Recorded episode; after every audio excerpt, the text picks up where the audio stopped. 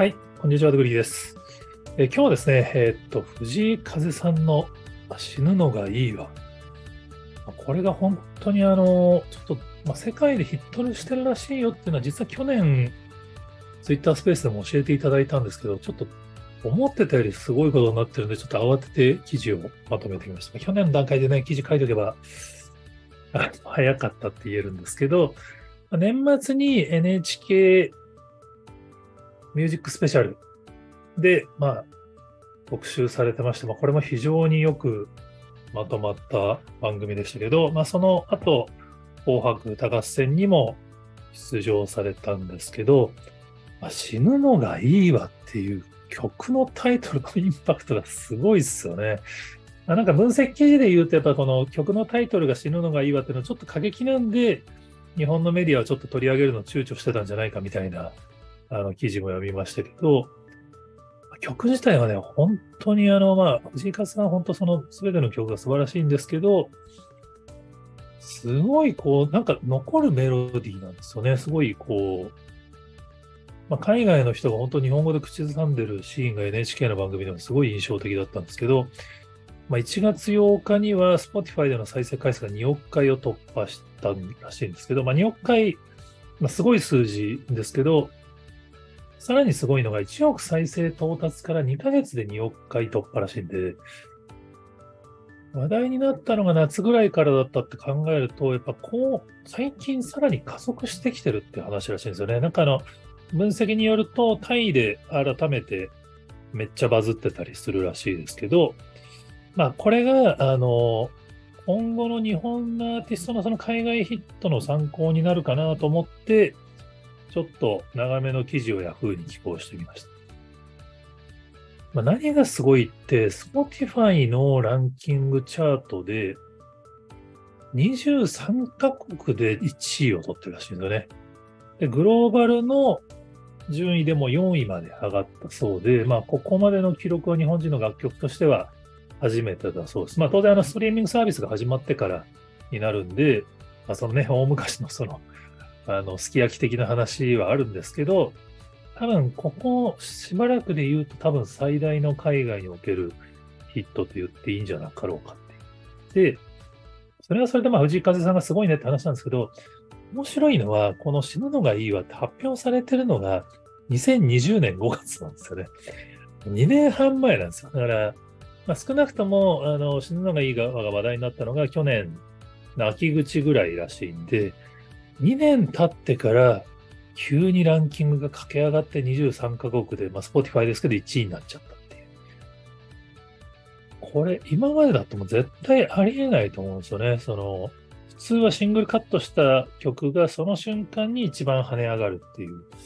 パターンだと思うんで、これは、あの、そういうそういう意味では、その、新曲じゃないからこそ多分参考にできる点がたくさんあるんですよね。で、Yahoo の記事には5つポイントをまとめてみました。まあ、まず一番大きいのは、まあ、なんつっても TikTok ですね。やっぱ TikTok がその楽曲がそのリリースタイミングとか関係なしに動画が、動画と組み合わせで面白ければバズるっていうのがやっぱこう TikTok ならではの機能なんですけど、まあ、タイで、ま、呪術廻戦とかのアニメにこの藤井風さんの死ぬのがいいを組み合わせた動画を作るっていうのが流行ったらしいです。タイからっていうのがまたいいですよね。そのタイの人が、まあ、多分日本アニメ通の人が多分藤井風さんも好きで、まあ、多分この曲の日本語の意味も分かってて多分組み合わせてたんだと思うんですけど、まあ、それがあの、まあ、一部の動画がめっちゃバズったことによってタイのユーザーがそれをめっちゃ真似するようになって流行ったっていう。まあ、TikTok によって古い曲が流行るっていうのは、あの広瀬香美さんの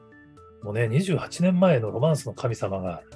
去年日本でも上半期の TikTok トレンド大賞に選ばれてますから、古い曲があの TikTok でバズるのは珍しいことではないんですけど、まあ、それがきっかけになって、まあ、日本でもあまり知られてなかった藤井風さんの歌が海外から火がつく結果になったで。面白いのは、やっぱり TikTok だけでバズったっていうふうに終わらないんですよね。TikTok ですると、あの当然のように検索が跳ね上がるんですけど、まあ、やっぱりあの TikTok だと15秒とか1分とかしか聞けないんで、全部聞きたいっていう人が検索して、まあ、Spotify とか Apple Music で発見して聞いた結果、東南アジアのチャートが先にブレイクするっていう、タイ、ブータン、ベトナム、マレーシアとかどんどん東南アジアに飛び火した結果、まあ結果的に他の要素も後で説明する他の要素もあるんですけど、Spotify の海外で最も再生された国内アーティストの楽曲ランキングで死ぬのがいいわが1位になる。まあ、夜遊びもね、夜にかけるが頑張ってますから、素晴らしいことですけど、まあダントツで藤井風さんだったと思いますね。で、まあ、ここまでの話は多分 TikTok でバズったらたまに起こる話なんですよね。まあ、まあ、別にあの、曲の力が強ければ、あのどんな曲でも起こりうる話なんですけど、藤井風さんのランキングがそれ以上に上がったのは、やっぱ藤井風さん側の努力があったからですっていうのがポイントだと思っていて、まあ、一つ目がやっぱ迅速に対応されてるんですよね。これ藤井風さんが NHK のあの番組でもおっしゃってたんですけど、まあ、死ぬのがいいは、藤井風さんは好きだったんだけど、日本の、日本ではアルバム収録曲の中で一番聴かれてない曲だったっていう。いいですよね。日本でヒットしてないものが海外で火がついた結果、紅白出るっていう、こういうストーリーは大好きですけど、なので、YouTube にも実は動画が上がってなかったんですよね。だから、まあ、当然 Spotify とかにはアルバム収録曲なんで曲はあるんですけど、歌っている動画は見れなかったところを、まあ、7月28日あたりからアジアでブレイクしだしたのを、8月23日の段階で藤井風さんが Twitter でアジアでこうご好評につき公開いたしますって言って YouTube に武道館ライブでのパフォーマンス映像を公開するでこれによってやっぱりその音楽を聴くだけではなくて見たい人たちの間でさらに流行り、まあ、この武道館ライブのパフォーマンスも素晴らしいんですけどね、あの、あの、組み合わさっていて。で、この再生数が3000万回とか言うんですよね。で、YouTube の担当者の人によると、死ぬのがいいは12週連続で YouTube のグローバルトップ40に入り続ける結果になったっていうので、まあ、これだからここの対応しなければ YouTube 経由のバズが生まれてないんです。この対応はまあ、1ヶ月っていうとね、遅いと思う人もいるかもしれないですけど、これね、音楽協会だとめちゃめちゃ早いと思いますね。この判断をするっていうのはですね。で、これ以外にもユニバーサルミュージックの各国の公式アカウントが字幕付きで、死ぬのが言うような楽曲を、まあだから多言語ですよね。で、Spotify のプロフィールももともと日本語だけだったら英語を前に先行したとか、すんごいいろいろ対応されたと思うんです。こういう対応がありつつ、この短期対応だけじゃなくて、そもそも種まきもしてましたっていうのが4つ目のポイントで、まあ、藤井風さんもともとグローバル志向だそうで、NHK のあの番組でもあのインドに3回目だったみたいなので、あの新曲の収録に行っている映像が出てきますけれども、YouTube でね、英語で発信されてるんですね。これすごくないですか？その、まあ、若いのにって言うとちょっともう完全におじさん目線ですけど、まあ、最初から本当にグローバルを見てる人だったって話だと思うんですね。まあ、もともとが12歳の頃からピアノ演奏を YouTube で公開されてたらしくて、この辺も僕今回初めて知ったんですけど、すごいですよね。12歳の頃から YouTube でピアノの弾き語りって、あ、本当にいいと思って、YouTube で過去の動画に遡ってみたらあるんですよね。もう昔から本当にピアノを前に弾き語りをして、YouTube に動画を上げているっていう、13年前。もうね、ちょっともうこしみじみとおじさん発言になっちゃいますけど、あ、歌手がこうやって生まれる時代になってんだなっていう。ジーカさんの YouTube アカウント開設2008年1月5日ですからね。再生、視聴回数8億3000万回っていう。まあ、だから、まあ、通常 YouTube のアカウントって、まあ、最近のアーティストだと、その、ミュージックビデオしか置いてないみたいなことが起こりがちなんですけど、藤川さんもずっとそのピアノの弾き語りを YouTube のファンの人たちの前で披露しながらずっと来てるので、ある意味 YouTube はコミュニケーションにも使われていて、で、それを日本語だけではなく、もう英語もやっているってい。なので、その TikTok や Spotify でバズった後に、アーティスト名で検索すると、この YouTube チャンネルとか、Instagram も英語で発信されてるんですよね。インスタとかにたどり着いて、当然英語で発信してることによって、敷居が下がる効果はめちゃめちゃあったと思うんですね。ここで日本語のアカウントだったら日本なのねっつって終わっちゃってた人が、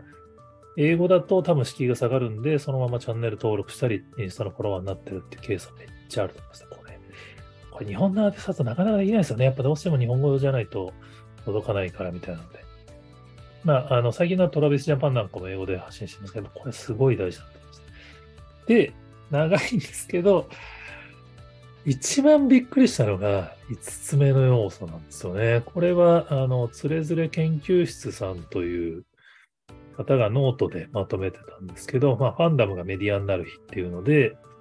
まあ、実はいろいろ分析すると、10月から11月頃に、ツイートの量が、まあ、死ぬのがいいわ、藤井風関連で爆発してるんですけど、これは、実は BTS ファンが相当その、言及してくれたからだっていう分析結果が出てるそうです。まあ、藤井風さんに関連して発言しているキーワードに、BTS のメンバーの名前とかめっちゃ入ってるんですよね。これは、あの、シュガーさんとかが、まあ、藤井風さんへのオマージュとも撮れる画像を公開してたり、まあ、これが、あの、諸説あるみたいですけどまあ、でもこれ明らかにインスパイアしてあげてる写真だと思うんですけど、それをまた BTS のファンアカウントが取り上げることによって、BTS ファンの間で、まあ、アーミーですね、アーミーの方々の間で、藤井風さんの認知が上がって、ツイートが跳ね上がり、さらにその K-POP ファンとかの間にも藤井風さんのこの死ぬのがいいは認知されるっていう構造だったっぽいんですよね。まあ、この記事を書いたら、まあ、BTS ファンの方とか藤井風ファンの方が、去年ツイッターでリアルタイムに見てた出来事がまとまってるみたいな。だからやっぱその、リアルタイムで見てた人たちからするとこういう順番だったっていう手応えがあるんだなっていうのはちょっと僕もそんなに間違ってなかったのかなっていうので確認できましたけど、すごい時代ですよね。その、まあ、K-POP と J-POP って、まあ、当然、あの、僕も若干国粋主義者気味なんで、あの、ネットフリックスであの韓流ドラマがトップランキングに並んでるとちょっと悔しいなと思ったりもする面はあるんですけど、でも実はそのイカゲームがヒットした結果、今の国のアリスがあの世界で認知されたように、実は K-POP と J-POP やっぱ世界の音楽で言うと距離が近いんで、まあ、今回の藤川さんの世界的ヒットのように、まあ、BTS のファンが世界中にいるからこそ、そこがこう、日本のアーティストをプッシュしてくれると、こうやって世界でもさらに広がる要素になりうるっていうのは、すげえ時代だなっていう。まあ、ファンダムがメディアになる日、ファン、ファンがメディアになるんですね。日本だとやっぱり、紅白歌合戦をきっかけに多くの人に広がるみたいな記事を私も書きましたけど、まあ、もうグローバルで考えると、まあ、このテレビ番組が世界をつなぐっていうよりは、ね、BTS のファンとか世界のファンが話題にすることによってこうつながるっていう要素があるんだなっていう、しみじみしましたっていう、はい、話でございます。いや、これね、ほんと去年の段階で教えてもらってたのになんでちゃんと分析しなかったんだっていう話なんですけど、いや、ちょっとまあ、あの、これ記事書いて、意外にこの、こういうふうに記事書いてない、な書かれてないんです。ありがとうございますってファンの方に言われたりもしたんで、日本のメディアからすると海外でヒットしてるのって意外に取り上げるののハードルが高いって話なんですよね。これあの、まあ、日本のあ音楽事務所はもっと世界チャート、グローバルチャートを意識しなくちゃいけないみたいなのをおっしゃってる方もいるんですけど、今本さんとか。本当ね、これ今年、やっぱりここで、あの、ある意味、日本のアーティストが世界に認知される神経回路が開いている、まあ、神経回路が開いているんですこう、あの、パイプがこう BTS ファンのおかげで繋がっている面もあると思うんで、ここを起点により様々なアーティスト、まあ、あの、トラビスジャパンとかアドとかがこう、全米デビューされてもしてますけど、そうすることによって、日本全体、海外で聞かれやすくなる構造には絶対あると思うんで、これ今年ひょっとしたらひょっとするんじゃないかっていうのはちょっと勝手な個人の予測なんで、一応言っとくことによって後でひょっとしたら言ったでしょって言いたいなと思っております。はい、ちょっと長くなりましたけれども、えー、何か他にもこういう話ありますよとかっていう、あの、情報とかありましたら、ツイッターとかコメントでいただけると幸いです。今日もありがとうございます。